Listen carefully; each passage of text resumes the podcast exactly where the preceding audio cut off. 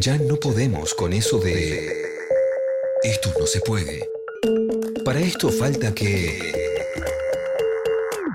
Pasamos a la acción. En presente. Mercedes Popo, Monse Tolaba, José More. ¿Qué mundo nos dejaron?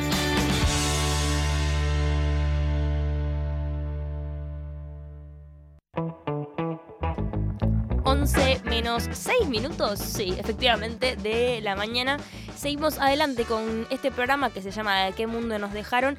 Vamos ahora a viajar directamente a la provincia de Catamarca porque este jueves reprimieron eh, una movilización que hubo eh, a los vecinos, o sea, reprimieron a los vecinos de Choya por una movilización que hubo en Catamarca respecto a, eh, bueno, el avance minero, ¿no? Que sabemos que es mega minero, que es eh, efectivamente un problema que afecta a muchas provincias de nuestro país, pero que en Catamarca hay como un ensañamiento particular, ¿no? O quizás es mi lectura, pero siento que cada tanto revivimos esta situación. Eh, sí, bueno, es un conflicto que eh, está presente en varias provincias, en Mendoza también, cada tanto recrudece y sobre todo me parece interesante plantear que el debate en, la agenda pública se da muchas veces o se trata de dar en abstracto como si fuese una discusión solamente técnica o teórica. O un problema súper local, ¿no? Como de una localidad específica, una provincia, y no como, bueno, las consecuencias de eh, un sistema productivo completamente organizado y gestionado que implica de alguna manera ir en contra de las personas que habitan ese espacio. Sí, totalmente. Y también que muchas de las discusiones que se tratan de dar, bueno, hay que discutir el cómo, la tecnología, en fin, eh, tiene como trasfondo un eh, nivel de violencia institucional alevoso. Vimos, bueno, en otras provincias como Mendoza, casos de corrupción también muy alevosos, como el de Cien Lucas López, que pidió eh, una coima que salió grabado. Bueno, situaciones terribles. Y hoy vamos a estar hablando, a raíz de un hecho nuevamente, como anunciamos al principio del programa, de eh, represión reciente en Andalgalá, con un vecino.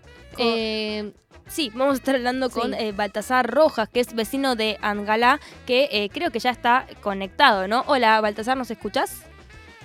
Hola, buenos días. No sé cómo me escuchan. Hola. Me escucho perfecto. Buenísimo, sí, nosotros te escuchamos muy bien. Acá te saluda José eh, de este lado, Merce Pombo y Monse Tolaba también acá acompañando en la mesa. Bueno, queremos saber eh, principalmente en qué consistió la movilización, eh, digamos, por qué se movilizaron y cuál fue la reacción de las fuerzas represivas de, bueno, de Choya que efectivamente atentaron nuevamente contra su derecho a huelga, ¿no?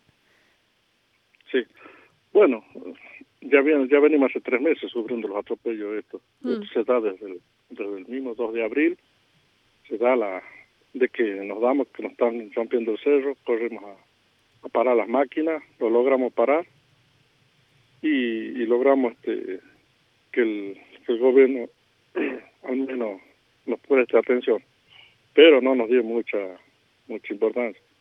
Nos mandó la policía, nos reprimieron nos reprimen cada 14 días. Mm. Desde entonces hasta, hasta el jueves este, que fue la última subida que suben los mineros, nos viven reprimiendo para poder pasar. Nosotros queremos, defendemos el agua, el medio ambiente, el lugar este que es, nuestra vida, no tenemos otro. Mm. Bueno. Esta es la situación por la cual nosotros estamos haciendo corte y estamos firmes. El pueblo está firme porque no mm. queremos de aparecer de este lugar. José, bueno, eh, me, me, pasa, me pasaron compañeros tuyos también videos que muestran una crudeza terrible. Eh, y, y, te quería preguntar porque hay un derecho contemplado por eh, legislación nacional y también por tratados internacionales como el Tratado de, Escazú al consentimiento libre e informado. ¿En algún momento hubo una instancia de participación ciudadana para la instalación de este proyecto? No, no, no. Acá en el distrito Choya no. Lo hicieron entre los, los, entre ellos hicieron una rueda, llevaron gente cómplice de, de, negocio, de prominero, que serían los que mm. abastecen a la mía, hicieron un, un, sketch entre ellos y eso sacaron como que acá no hay licencia social, acá el pueblo jamás aprobó nada, mm. jamás le preguntaron al pueblo que si se puede o no se puede explotar una mina, la mina está a 15 kilómetros, las aguas bajan de ahí, nos están destruyendo ahí. No, no, no hay nada que el gobierno, el gobernador Jalil no se hizo presente nunca, las, veces que lo, llamamos, para que venga y vea a él con sus ojos, porque él se lleva de la información que le informan a él, pero nosotros queremos que él venga y se haga presente acá para que vea la destrucción que va a hacer, que está haciendo ya, y no pudimos lograr que llegue, y no está lejos. Estamos, él se va a otros países, no puede llegar acá a 300 kilómetros que estamos de la casa de gobierno.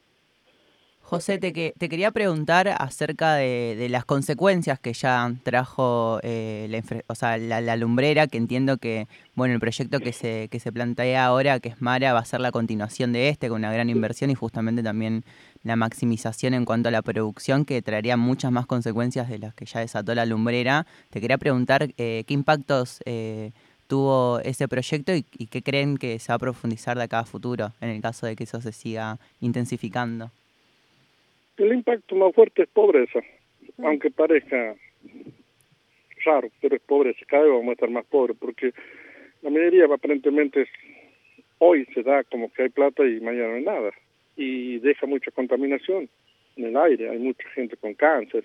Mm.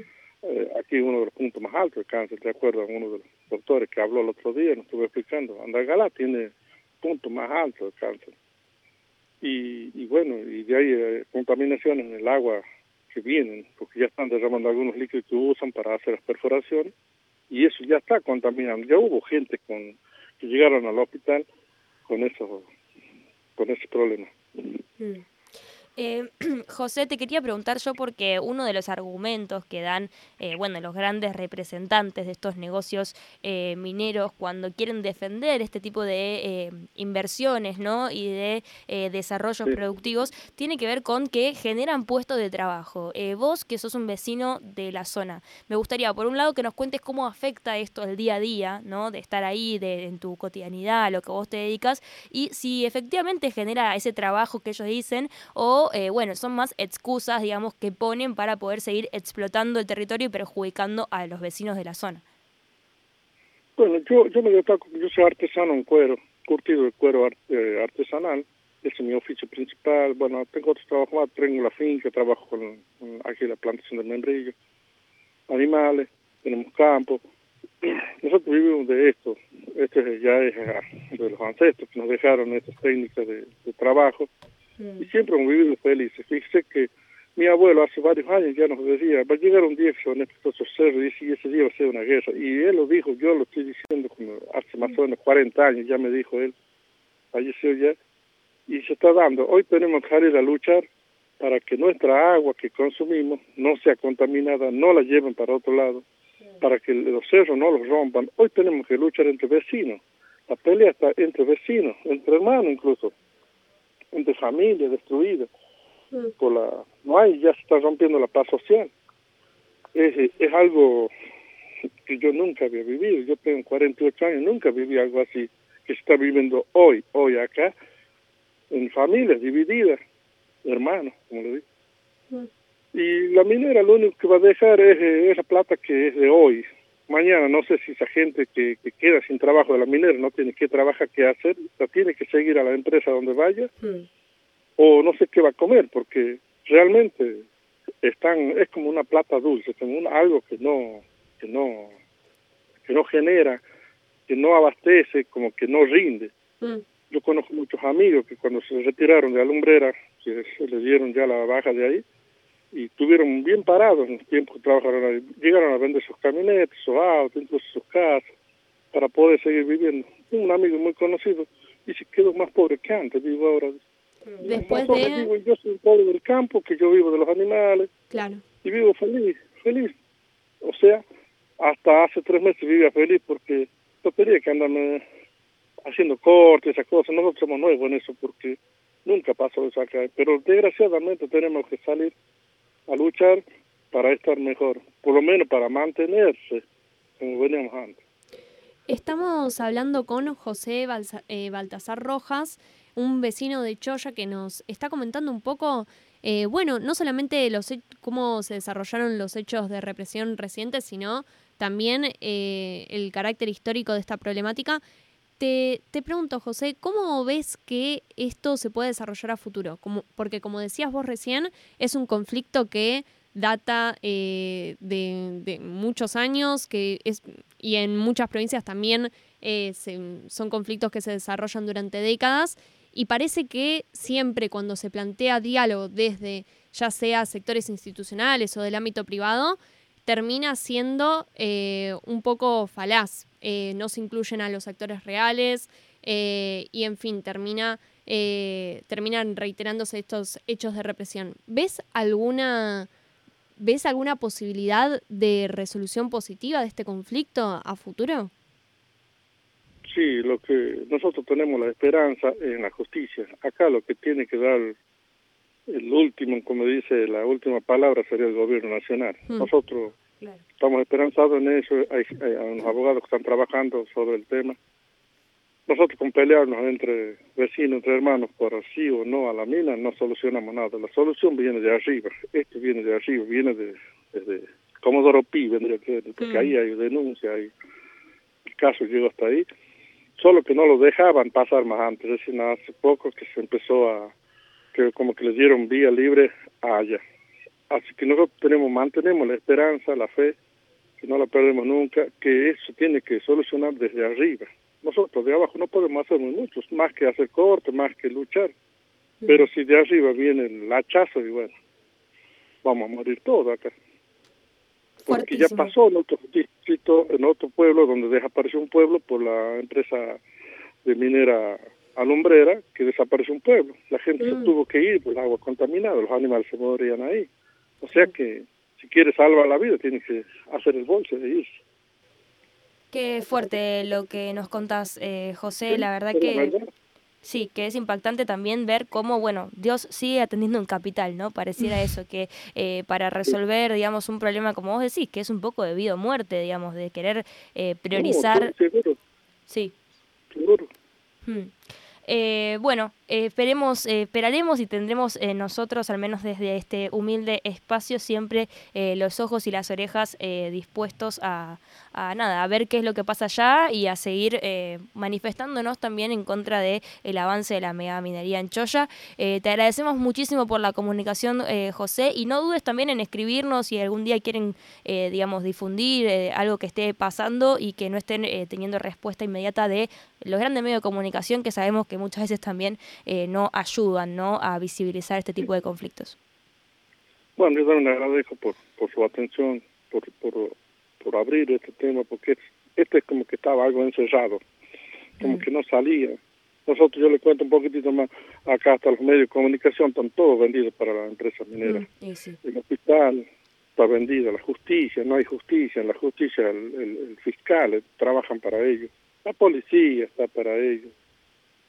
Y, y, y no tenemos un respaldo, como para decir, los abogados están casi para ellos. Es, raro conseguir un abogado que trabaje sin que nos vaya a darnos la espalda en el último momento.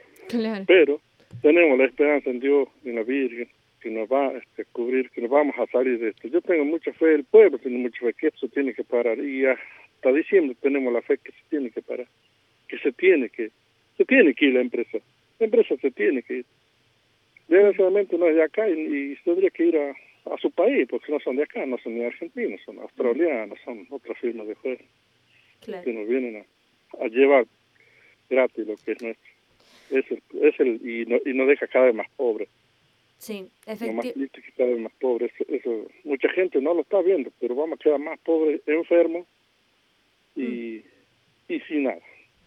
Bueno, José, te agradecemos muchísimo por la comunicación. Esperemos que eh, cambie algo ¿no? en el panorama. Eh, e insisto con esta idea de que al menos nosotros vamos a seguir eh, atentos, difundiendo también lo que pasa en Choya para que no se genere ese hermetismo ¿no? que logran estas empresas multinacionales que compran un poco la verdad, a fin de cuentas, ¿no? Compran el relato de la verdad que nos llega al resto de las personas que no estamos en ese territorio. Eh, sí, sí, perdón. ¿Querés decir algo más? No, no, agradecerle por todo esto y estamos a la dulce espera. Después le voy a pasar unos videos que tengo ahí, algunas fotos del lugar. Y bueno, están invitados si un día quieren venir. Obvio. Nosotros vamos a recibir como los brazos abiertos porque nosotros necesitamos que se difunda, que esto salga a la luz, que esto que esto no, que nos escuche el gobierno nacional, que nos escuche la justicia. Bueno, Así que en, en breve En breve van a, van a estar yendo compañeros para allá y yo también probablemente eh, vaya en agosto, así que por ahí nos vamos a estar viendo. Eh, José, te, te, mandamos un abrazo enorme. Muchas gracias, que tengan un buen día. Hasta luego. Un abrazo era José Baltasar Rojas, un vecino de Angalá, para contarnos un poco justamente cómo la policía volvió a reprimir esta movilización en contra de el avance de la mega minería en Catamarca, que bueno, es un problema que realmente está afectando, afectando a poblaciones eh, de la provincia y de muchas provincias también de Argentina.